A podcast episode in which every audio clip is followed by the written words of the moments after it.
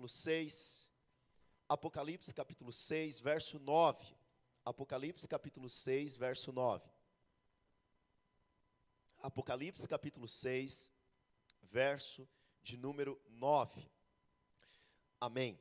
Apocalipse 6, 9 diz assim: Quando ele abriu o quinto selo, vi debaixo do altar as almas daqueles que tinham sido mortos por causa da palavra de Deus e por causa do testemunho que sustentavam. Clamaram em grande voz, dizendo: Até quando, ó soberano Senhor, santo e verdadeiro, não julgas nem vingas o nosso sangue dos que habitam sobre a terra? Então a cada um foi dada uma vestidura branca, e lhes disseram que repousassem ainda por um pouco de tempo, até que também se completasse o número dos seus conservos e seus irmãos, que iam ser mortos, como igualmente eles foram. E vi quando o cordeiro abriu o sexto selo e sobreveio grande terremoto, o sol se tornou negro como saco de crina, a lua toda como sangue. As estrelas dos céus caíram pela terra como a figueira, quando abalada por um vento forte, deixa cair aos seus pés figos verdes. O céu recolheu-se como um pergaminho, quando se enrola. Então todos os montes lhe foram movidos do seu lugar.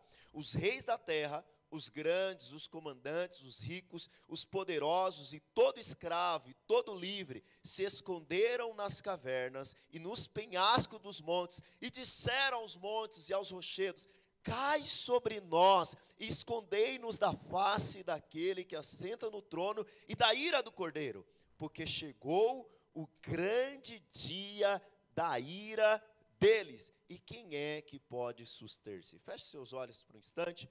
Pai, nós oramos por essa palavra que é verdade, que é vida. Pedimos que o Senhor fale ao nosso coração, que o Senhor nos traga revelação, que os nossos olhos sejam abertos. Ó Deus, que possamos ter o nosso coração queimando pela palavra que vem do Senhor. Em nome de Jesus, você crê, diga amém. Irmãos, hoje nós vamos dar continuidade na nossa série de mensagem no livro de Apocalipse. E nós vimos semana passada que João ele tem uma visão. João, ele está no céu em espírito. E João, ele vê que não há ninguém digno de abrir aquele livro que está na mão de Deus Pai. Não há ninguém digno de desatar o selo. Só para você entender, o livro era um, era um, rolo e ele era selado com, com é, selos de cera. E toda vez que Jesus abria um selo, uma revelação era dada. Então nós vemos que ali Deus deu um spoiler para João de dois mil anos de história. Semana passada nós vimos que os quatro primeiros selos. E aí nós vimos que cada selo que era aberto, um cavaleiro era liberado. João, volta para mim lá no verso 9, por favor. E aí cada selo que era liberado, cada selo que era aberto, um cavalo no seu cavaleiro era liberado. Qual o primeiro cavalo com seu cavaleiro? Cavaleiro? Qual o segundo? Oi? O segundo? Vermelho. Vamos lá de novo, qual o primeiro? O segundo? O terceiro? E o quarto? Amarelo. Então nós vimos que esses cavalos nos seus cavaleiros, eles simbolizavam o desejo humano, né, de querer conquistar de qualquer jeito, de querer de uma conquista desenfreada. Nós vimos que isso produz guerra e rumor de guerra.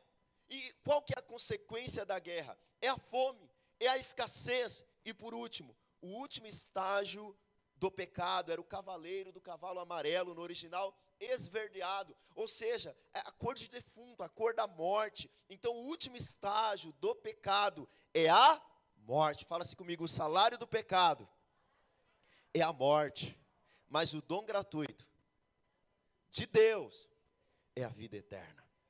Agora, hoje nós vamos ver o quinto e o sexto selo, que fala do que, pastor? Fala do clamor no céu e o juízo sobre a terra. Então, o tema da minha mensagem de hoje é clamor no céu e juízo sobre a terra. Vamos repetir isso? Fala assim comigo: clamor no céu e juízo sobre a terra. A primeira coisa que nós vimos é que no céu tem clamor, no céu tem oração. Se você for ver aí no verso 9, acompanha comigo, por favor. Quando ele abriu o quinto selo, aqui o templo sempre é comparado com, aqui o céu é sempre comparado com o templo. Então ele diz: quando abriu o quinto selo, vi debaixo do altar as almas daqueles que tinham sido mortos por causa da palavra de Deus e por causa do testemunho que sustentavam. Agora presta atenção, o cenário muda. O cenário não é mais a terra, o cenário é o céu. E o que que João vê? João vê a, as almas que morreram pela palavra de Deus e por causa do testemunho que deram. Jesus, ele já havia dito: olha, se você quer me seguir, se você quer ser meu discípulo, você vai sofrer muitas perseguições. Marcos capítulo 13, verso 9, João, projeta para mim, por favor. Marcos 13, 9, Jesus já disse aos seus discípulos: nos últimos dias, olha o que vai acontecer: estai vós de sobreaviso, porque vos entregarão aos tribunais e às sinagogas, sereis açoitado e vos farão comparecer à presença de governadores e reis, por minha causa, para lhes servir de testemunho. Verso 10. Mas é necessário que primeiro o evangelho seja pregado a todas as nações. Quando, pois, se levantarem e vos entregarem, não vos preocupeis com o que haveis de dizer, mas o que vos for concedido naquela hora, isso falai, porque não sois vós que falais, mas o Espírito Santo. Verso 12: Um irmão entregará à morte outro, e o pai ao filhos haverá que se levantarão contra os seus pais e os matarão. Agora, verso 13: Sereis odiado de todos por causa do meu Aquele, porém, que perseverar até o fim, será? Será salvo. Então Jesus disse: Olha, às vezes você creu em Jesus e teu pai vai passar a te odiar. Quando você ia no forró, ele não te odiava. Quando você estava no bar, ele não te odiava. Mas o dia que você aceitou Jesus, se levantou uma guerra dentro daquela casa. Talvez o seu marido não se importava que você era viciada lá na novela das nove. Passava lá na novela das nove, aquela pornografia, ele estava tranquilo. Mas o dia que você falou, ó, todo domingo agora eu vou para o culto, o pau quebrou dentro de casa. E muitas vezes nós nos surpreendemos. Agora, interessante, onde, volta lá para o capítulo 6, verso 9, onde que essas almas estão? Elas estão debaixo do Altar. Por que altar, pastor? Porque elas foram sacrificadas. Elas foram sacrificadas e elas são como oferta para Deus. Veja bem, elas não são salvas porque foram sacrificadas. A salvação ela é pela graça, mas entenda uma coisa, elas foram mortas para que o próprio nome de Deus fosse glorificado. Porque presta atenção numa coisa. Quando você pega seu filho e o menino está mentindo, Aí você fala assim, ó, aconteceu assim? Aí ele fala, aconteceu. Aí quando você fala assim, ó, se você estiver mentindo, o negócio vai ficar estreito para o seu lado. Aí o que, que ele fala? Não, é, é, é brincadeira, né? Agora presta atenção. A Bíblia diz que eles morreram porque sustentaram o testemunho de Jesus. A palavra testemunho significa, sabe o quê? Mártires. Agora, por que que alguém teria sua cabeça cortada por um homem se ele não tivesse ressuscitado? Por que, qual, por que, que os cristãos morreram? Por que, que os cristãos morrem? Simplesmente por uma coisa: eles dizem, Jesus é Deus, ele ressuscitou e ele é o único Senhor. Então agora eles diziam, nega Jesus. Eles diziam, não, Jesus morreu, mas Jesus então eles diziam o seguinte: nega Cristo. Eles diziam: nós não negamos, porque nós vimos que ele morreu, mas ele ressuscitou. Ele sustentava o testemunho da verdade. Dá um amém aí, irmãos. Qual o segundo motivo que eles morriam? Por causa, olha só, tinham sido mortos por causa da palavra de. Irmãos, por que, que eles estavam sendo mortos? Por causa de quem? Presta atenção eles estavam sendo mortos por causa da Bíblia. E hoje há muitos cristãos que dizem o seguinte: eu creio em Jesus, mas eu não creio na Bíblia. Eu prefiro acreditar nas coisas que estão sendo ditas hoje em dia, mas a Bíblia eu não sei. Mas esses irmãos aqui, eles diziam o seguinte: nós não negamos que Jesus é o Cristo. E nós não negamos, não negamos a palavra de Deus. Nós sempre ficamos com a palavra de Deus. E eles foram mortos por causa da palavra de que às vezes você nem lembra mais dela, fala a verdade. Às vezes nós esquecemos. Às vezes nós abandonamos, mas existem pessoas que morreram e que morrem por causa dessa palavra porque eles foram fiéis a essa palavra, e eles foram fim até essa palavra. Homens de Deus foram queimados, vivos, foram crucificados, foram decapitados, porque eles resolveram traduzir essa palavra. Homens de Deus foram mortos, porque eles resolveram pregar essa palavra. Mas, irmãos, esse é algo para nós. Será que nós estamos valorizando essa palavra? O apóstolo Paulo, lá em Filipenses capítulo 2, verso 17, ele fala que por causa da palavra, por causa do testemunho da verdade, Filipenses 2,17, FL. É, entretanto, mesmo que eu seja oferecido por libação sobre sacrifício e serviço da vossa fé, alegre-me, alegro-me com todos vós, me congratulo. Ele está dizendo: eu me alegro se eu tiver que morrer por causa da fé. Lá em 2 Timóteo, capítulo 4, verso 6, 2 Timóteo 4, 6, o mesmo Paulo, já no corredor da morte, Paulo diz o seguinte: Quanto a mim, já estou sendo oferecido por libação, e o tempo da minha partida é chegado. Paulo estava dizendo o seguinte: Eu considero a minha morte, o meu sacrifício por causa de Cristo, em grande alegria. Sabe, irmãos, por que, que essas pessoas fizeram isso? Por causa da palavra de Deus por causa do testemunho. Os mártires estavam dispostos a morrer por essa palavra. Eles não negaram a Jesus. Mas quantas vezes nós, diante de um parente, diante do nosso trabalho, alguém fala: Você crê em Jesus? Você crê na palavra de Deus?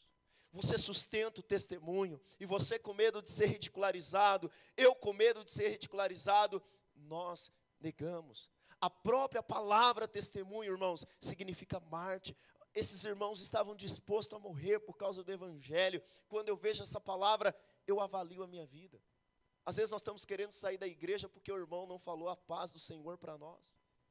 Nós queremos sair da igreja porque o irmão falou mal de nós porque o pastor não deu bom dia, boa tarde ou boa noite. Nós queremos sair da igreja porque fulano não, não gosta do meu jeito, porque fulano não gosta daquilo, porque o louvor não estava do meu jeito. Irmãos, às vezes nós queremos sair da célula, nós queremos abandonar as coisas, porque nós fomos advertidos, nós porque estamos nesse ambiente, por causa do horário do culto. Irmãos, quando nós olhamos para pessoas que preferia morrer por causa do evangelho, os nossos motivos para largar o evangelho são muito pequenos.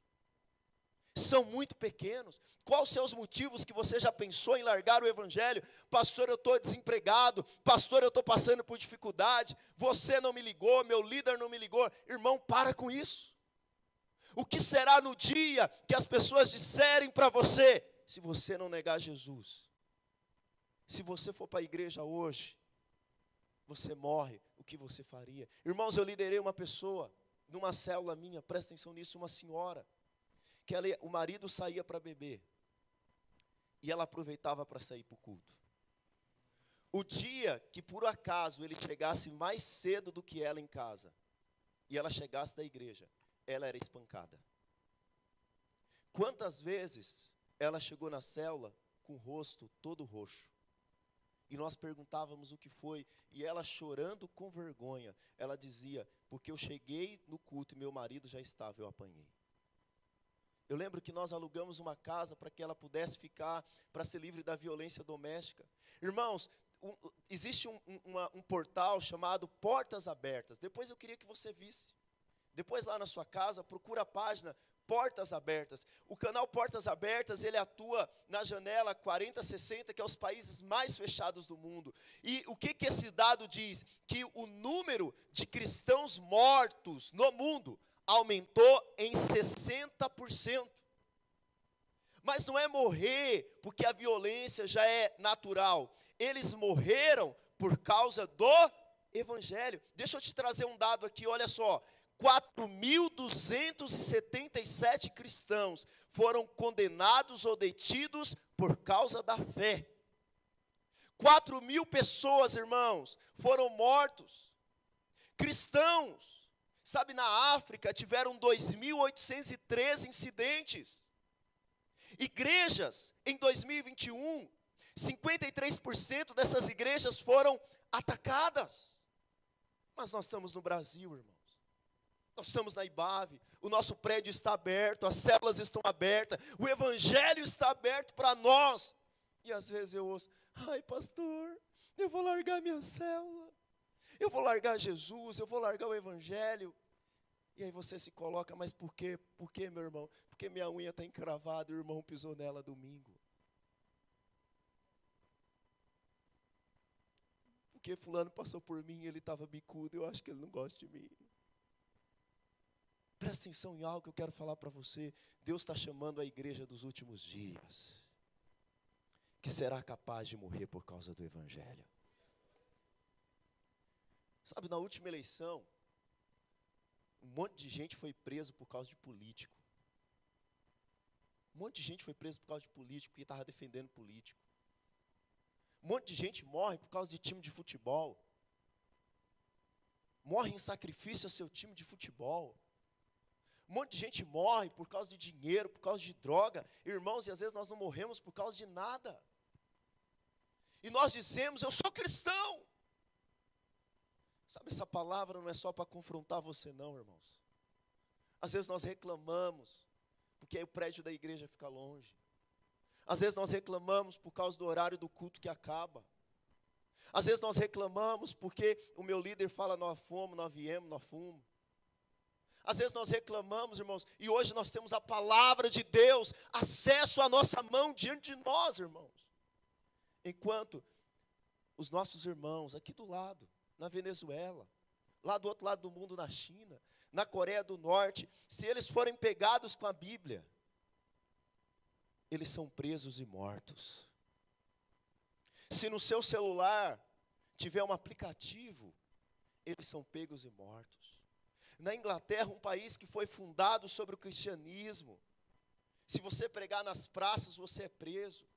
Mas nós não, irmãos, as portas estão abertas diante de nós. Mas presta atenção, não será por muito tempo. Haverá o dia, não sei se na minha geração, na geração dos meus netos, mas haverá uma perseguição. E você vai lembrar dessa palavra que eu estou pregando hoje. Por isso, quando você pensar em desistir, quando você reclamar da sua unha encravada, pensa nessas testemunhas que estavam debaixo do altar. E elas estavam debaixo do altar, mortas em sacrifício a Deus, porque elas diziam: Nós fomos mortos, porque nós mantivemos o testemunho da palavra. Nós mantivemos. Você pode aplaudir ao Senhor. Aleluia! Aleluia! Sabe, nós precisamos, irmãos, nós precisamos ter esse nosso coração. Qual que era a oração desses martirizados? Volta para o capítulo 6, por favor, João. Ele, no verso 10 diz que eles clamavam. E o que, que eles clamavam? Por vingança pessoal? Não. O clamor deles era o seguinte: soberano Deus. Eles acreditavam na soberania de Deus. Eles não perguntavam se Deus ia fazer, mas eles perguntavam: Senhor, quando que é o tempo? Até quando? Até quando, Senhor? Qual que é o nosso tempo que chegará o dia da vingança do Senhor? Então, a cada um deles, o que eles receberam por isso? Eles receberam vestes brancas. Eles receberam vestes brancas. Sabe o que, que as vestes brancas estavam dizendo para ele? O mundo está te condenando, mas eu não te condeno, porque você está em Cristo Jesus.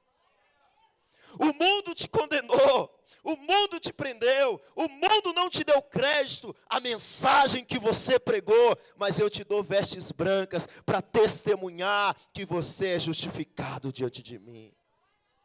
O segundo motivo que eles receberam vestes brancas é porque era o sinal que em breve eles seriam glorificados na ressurreição. Eles morreram no seu corpo natural, lá em Apocalipse capítulo 20, João, verso 4, eles morreram no seu corpo natural, mas havia uma promessa sobre eles. Olha o que diz, ficou bem pequeno ali, não tem problema, eu leio aqui. Apocalipse capítulo 20, verso 4. Vi também tronos, nestes sentaram-se aqueles aos quais foi dada autoridade de julgar. Vi ainda as almas dos decapitados por causa do testemunho de Jesus, bem como por causa da palavra de Deus. São os mesmos, sim ou não? Pessoas que são mortas por causa do testemunho e por causa da palavra de, de Deus. Aí o que ele diz? Tantos quantos não adoraram a besta, nem tampouco a sua imagem, e não receberam a marca na fronte e na mão, e viveram e reinaram com Cristo durante mil anos. Irmãos, vo volta aqui para mim. Eu estou falando essa palavra para você, mas ela precisa me confrontar também. Se esse povo aqui, porque o número deles só vai se completar até a volta de Jesus até o dia da ira de Deus, sim ou não? Então pode ser que alguns de nós aqui um dia morramos decapitados por causa do Evangelho. Pastor, vira essa boca para lá. Você é discípulo de Jesus? Então você é um candidato. Mas irmãos, presta atenção. Se eu reclamo de liderar uma célula, se eu reclamo de cuidar de criança, se eu reclamo de vir para o culto, se eu reclamo de andar para ir para a célula, Tu acha mesmo que quando apertar e disser o seguinte, nega Jesus, eu corto sua cabeça, o que, que vai acontecer? Você não vai me deixar sozinho aqui não, né? Mas Deus está levantando uma igreja diferente. Uma igreja que não se acomoda. Você vai dar testemunho de Jesus no seu trabalho. E as pessoas vão se levantar e você vai continuar permanecendo com o testemunho de Jesus. Você vai testemunhar da palavra quando todo mundo dizer assim, eu não creio, você vai permanecer dizendo, eu creio na palavra da verdade. É para isso que eu estou te chamando. É para isso. Dá um glória a Deus aí. Aleluia. Fala a pessoa que está, Deus pode contar com você? Você vai correr e me deixar sozinho? Vai não, eu sei que você vai permanecer. Aleluia. Glória a Deus. Amém. Qual é o sexto selo, pastor? O sexto selo é que o clamor dessas pessoas foi ouvido por Deus. O sexto selo é que Deus ouviu o clamor dos seus. Porque presta atenção, tem umas seitas por aí que diz que quando você morre e vai para o céu, você tem o descanso do sono. Que você fica dormindo lá até a volta de Jesus e você não lembra de nada. Mas isso é mentira, isso é uma heresia. Porque essas almas aqui que foram decapitadas, elas estavam dormindo até a volta de Jesus? Elas estavam o quê? Orando, clamando, sim ou não? Portanto, quando você estiver no céu, se Jesus não tiver voltado até lá, você estará o quê? Consciente. Glória a Deus. Agora, o clamor, essa oração que há no céu, vai chegar o dia que vai ser respondida. Jesus está dizendo, descansa um pouco, volta para o 12, por favor, João. Jesus está dizendo: descansa um pouco, porque em breve a sua oração será respondida. E o dia que essa oração for respondida, olha o que vai acontecer. Vi quando o cordeiro abriu o sexto selo, e veio grande terremoto, o sol se tornou negro como saco de crina, a lua toda como sangue. Verso 13. As estrelas do céu caíram pela terra como figueira quando abalada por vento forte, deixa cair os seus figos. Então, aqui nós temos algumas coisas que acontecerão. Pastor, quando Jesus abrir o selo e o juízo de Deus vier sobre a terra, o que vai acontecer? Primeira coisa, o universo será abalado. O dia da vingança de Deus é dito durante todo o Antigo Testamento. Durante todo o Novo Testamento você vai achar algumas vezes a palavra dia com D maiúsculo. E esse dia é simbolizado pelo abalo do universo e pelo terror da humanidade. Então, lá em 2 Pedro 3,10, Pedro falando desse mesmo evento, segunda carta de Pedro, capítulo 3, verso 10. Virá, entretanto, como ladrão, o dia do. Aqui é o dia da vingança do nosso Deus. no qual os céus passarão com estrepitoso estrondo, e os elementos se desfarão abrasados, ou seja, o sol, as estrelas, também a terra e as obras que nelas existem serão que, irmãos? Agora olha o verso 11. Visto que todas essas coisas hão de assim ser desfeitas, deveis ser tais como que vivem santo procedimento e piedade. Por quê? Verso 12. 12. Esperando e apressando a vinda do dia de por qual os céus incendiados serão desfeitos e os elementos abrasados se derreterão. Mas nós, verso 13, nós, porém, segundo a sua promessa, o que, que a gente está esperando? Você precisa falar esse versículo bem alto. Nós, porém, esperamos novos céus e a nova nos quais habita. Não vai sair por aí acabando com o meio ambiente, porque ele é, é criação de Deus. Seria pecado também você acabar com o meio ambiente. Mas presta atenção: tudo que você conhece hoje, se acabará um dia. E quando isso começar a acontecer, o sexto selo foi aberto o juízo de Deus foi dado. Em Lucas capítulo 21, verso 25, Jesus também fala desse evento. Olha o que Jesus diz. Lucas 21, 25. Haverá sinais no sol, na lua e nas estrelas, sobre a terra, angústia entre as nações, em perplexidade por causa do bramido do mar e das ondas haverá homens que desmaiarão de terror e pela expectativa das coisas que sobrevirão ao mundo, pois os poderes dos céus serão abalados. Verso 27. Então se verá o filho do homem vindo numa nuvem, com poder e grande. A primeira coisa que nós vemos é que o universo será abalado. Tudo que nós conhecemos será abalado, o tamanho, o juízo de Deus sobre o pecado humano. Mas tem um segundo símbolo. Se você for olhar em Apocalipse capítulo 6, João, verso 12, você vai ver que seis elementos serão abalados: o sol, a lua, as estrelas. Pode passar João, por favor. O 13 agora. Né? Ah, o 14, por favor, vai para o 14. O céu. Então são seis, os montes, seis elementos serão abalados. Agora, um segundo juízo de Deus, que o apóstolo João vê, é o terror dos homens. E eu queria que você prestasse bastante atenção nisso. Olha o que ele diz no verso 15, por favor. Os reis da terra, aqui você pode contar um já.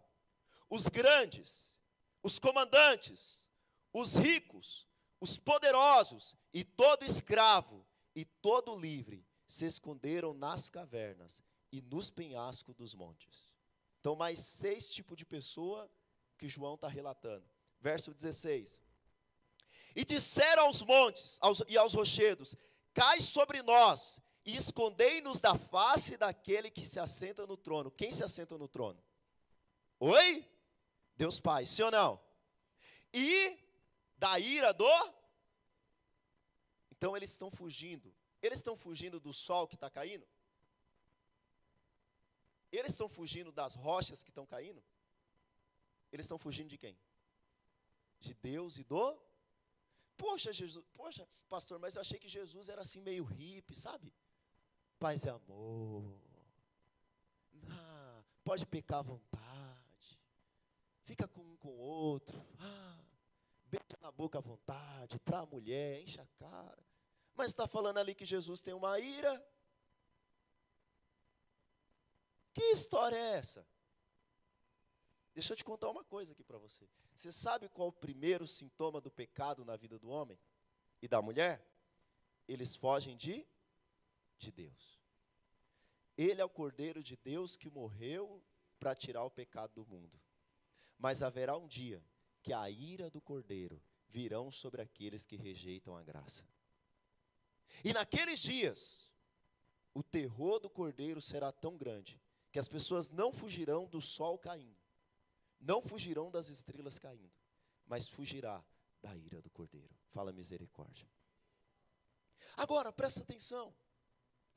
Ele estão fugindo de Deus, do cordeiro de Deus. Quando Adão pecou, o que que Deus faz? Adão, onde você está? O que que Adão responde? eu me escondi porque eu tive medo. Agora, irmãos, entenda uma coisa. Adão fugiu porque ele sabia, Deus disse: Olha, Adão, se você comer da árvore do conhecimento do bem e do mal, você vai morrer. Quando Adão e Eva comeu, eles não caíram duro. Então, eles entenderam que se eu não morri quando eu comi, eu vou morrer quando eu encontrar quem? Quando eu encontrar Deus. Deus vai me pegar na próxima esquina. Então, eles cozeram folhas de figueira que aponta para a religiosidade e tentaram se esconder de Deus. Adão fez como esses reis, como esses poderosos, como os escravos, como os, os livres, como todo tipo de pessoa fez, fugiu de Deus. Mas tem como fugir de Deus? O que, que os salmos diz? Que até as trevas para ele são luz, filho. O salmista Davi disse o seguinte: se eu subir até os céus, o Senhor está lá. Se eu armar minha cama no mais profundo abismo, o Senhor está lá também. Aí Deus acha Adão. Fala, Adão, o que, que você está fazendo aí? É, Senhor, eu, eu pequei. Deus mata a Adão no momento? Deus mata o animal e cobre a nudez de Adão. Já apontando, dizendo: um dia o Cordeiro de Deus morrerá por você. Na cruz do Calvário, a ira de Deus, o juízo de Deus, o seu juízo e o meu juízo, veio sobre quem? Jesus. Portanto, se você está em Cristo, o juízo de Deus não virá mais sobre você. Mas se você não está em Cristo, não tem para onde você fugir. Deus te acha em qualquer lugar. A grande questão, então, e eu queria que você, se você não entendeu nada da mensagem, eu queria que você prestasse atenção agora. Porque se você entender isso aqui, mudará a sua vida. Pastor, nós não somos a igreja que prega a graça de Deus? Pregamos. Pregamos a graça de Deus. Mas por que, que o Senhor está falando da ira do cordeiro? Por que, que você está falando do dia de Deus? Porque deixa eu te mostrar uma coisa. Quando Isaías profetizou sobre o Cristo, ele falou sobre as duas coisas. Ele falou sobre graça e falou do. Coloca para mim Isaías 61, se você tiver aí, abra na sua Bíblia também. Isaías 61, verso 1 e 2. Qual que era o ministério de Cristo? Por favor. Olha só o ministério de Jesus, presta atenção nisso aqui. Se você entender isso aqui, eu já estou feliz falando a respeito de Jesus que viria 700 anos depois. Olha o que o profeta diz. Presta atenção nisso aqui. O Espírito do Senhor Deus está sobre mim, porque o Senhor me ungiu para pregar as boas novas aos quebrantados de coração, enviou-me a curar os quebrantados, perdão, a proclamar libertação aos cativos e a pôr em liberdade os algemados. Dá um glória a Deus por isso. Jesus veio para fazer isso. Agora olha o verso 2 apregoar o ano aceitável do. Presta atenção, ano aceitável não é um ano, 365 dias. Ano aceitável é tempo da graça, é um período. Então Jesus veio para pregar o ano aceitável do. Mas foi só isso que ele veio fazer? E o dia da. De quem? do nosso Deus e a consolar a todos os que. Aí, Jesus veio 700 anos depois, guarde isso aqui comigo. Ele veio, fala assim: ele veio pregar o ano da graça e o dia do juízo. Presta atenção, quando é graça é ano e quando é juízo é o que? Dia. Então isso significa que o período da graça será muito maior do que o dia do. Mas dia do juízo não quer dizer que é só um dia, não. Quer dizer também que é um período. Aí Jesus veio. Lucas capítulo 4, verso 16. Jesus veio, projeta para mim Lucas 4, 16. Jesus foi batizado, o Espírito Santo veio sobre ele, Satanás tentou ele no deserto, está tudo nesse capítulo aqui. Ele venceu a Satanás, e aí Jesus começa o seu ministério. Então Jesus ele vai para uma sinagoga. Os estudiosos dizem o seguinte: numa sinagoga você tem algumas cadeiras.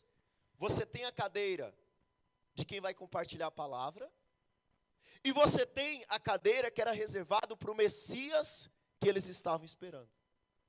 Um dia eles esperavam que o Messias chegaria e sentasse naquela cadeira.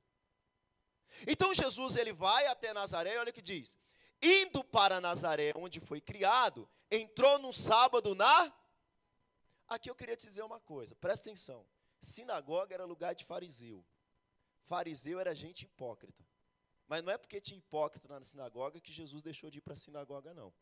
Então, quem vem na igreja não é desculpa para você não vir. Bom, não sei porque que eu falei isso, mas eu vou continuar. E ele vinha na sinagoga de vez em quando? Segundo o seu. Por isso, vir no culto tem que ser costume. Não pode ser evento especial. E levantou-se para ler. Agora olha só o verso 17. Então lhe deram o livro do profeta Isaías. Era um rolo, como os pergaminhos de Apocalipse. Então Jesus, ele abre, e não tinha capítulo e versículo para achar. Então Jesus, ele abre.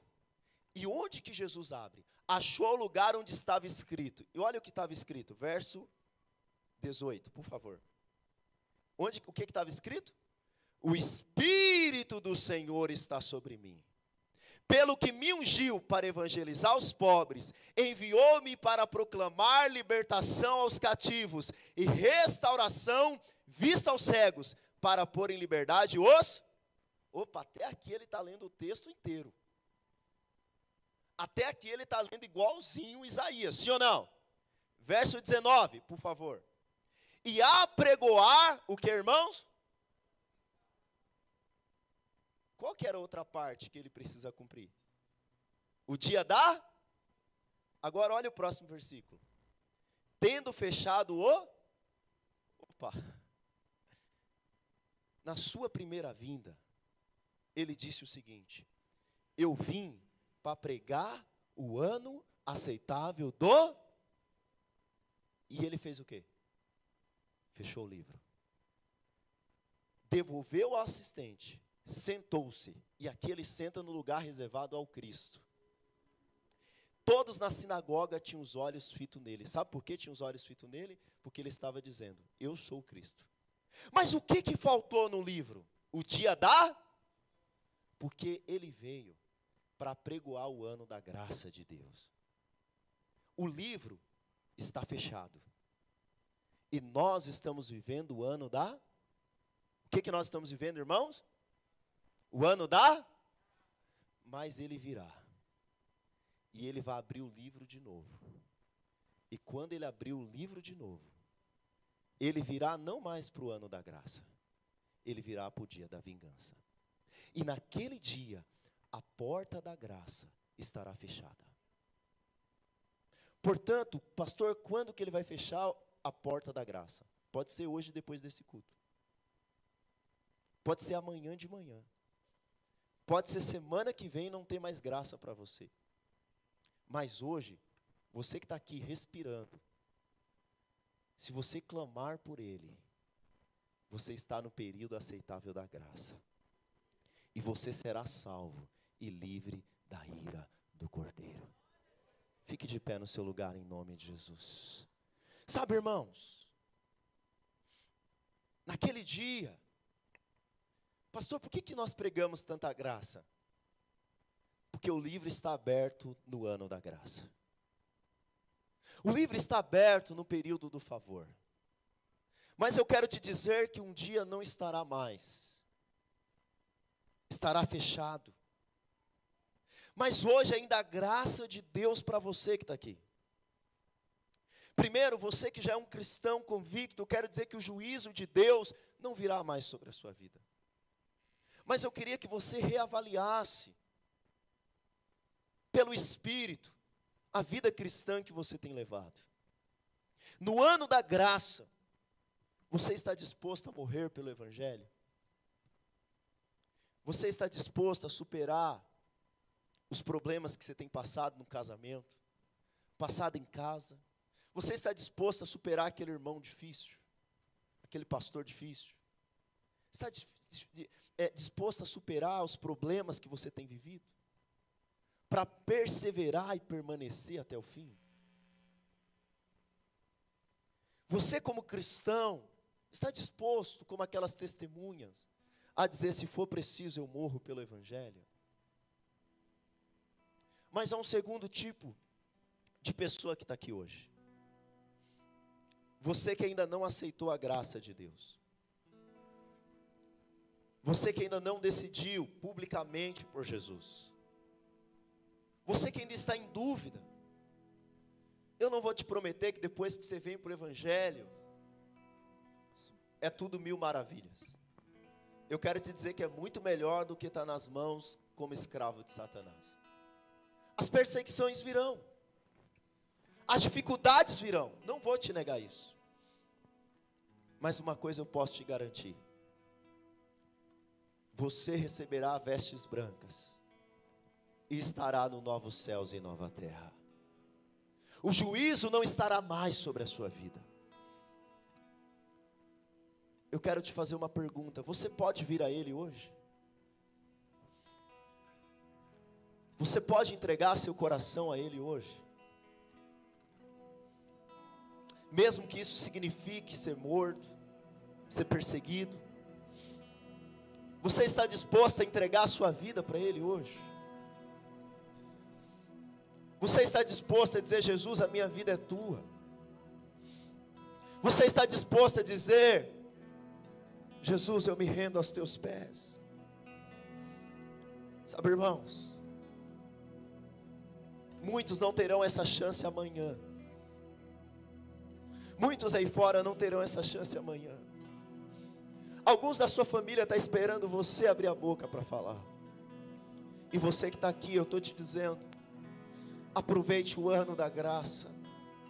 Aproveite que o Cordeiro está de braços abertos, dizendo: Vem, vem, vem, vem. Porque um dia a porta da graça se fechará, mas o ano aceitável do Senhor está aberto.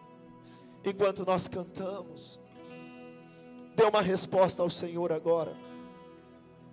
Dê uma resposta ao Senhor agora. Responda ao Senhor perante o que ele foi o que ele falou ao seu coração nessa noite. Oh, Jesus, se você quiser vir aqui à frente, se ajoelhar diante dele no ato, no sinal de entrega, você pode, ou no seu lugar, eu não sei, mas nesse momento só não fique apático. Talvez você tenha vivido uma vida cristã tão medíocre. Hoje o Senhor tem te chamado para um novo nível com Ele. Feche os seus olhos, coloque a mão no seu coração. O Senhor está te chamando para uma resposta nessa noite. Os selos estão sendo abertos. Oh, Jesus. Uma chance igual a essa Talvez eu não tenha mais.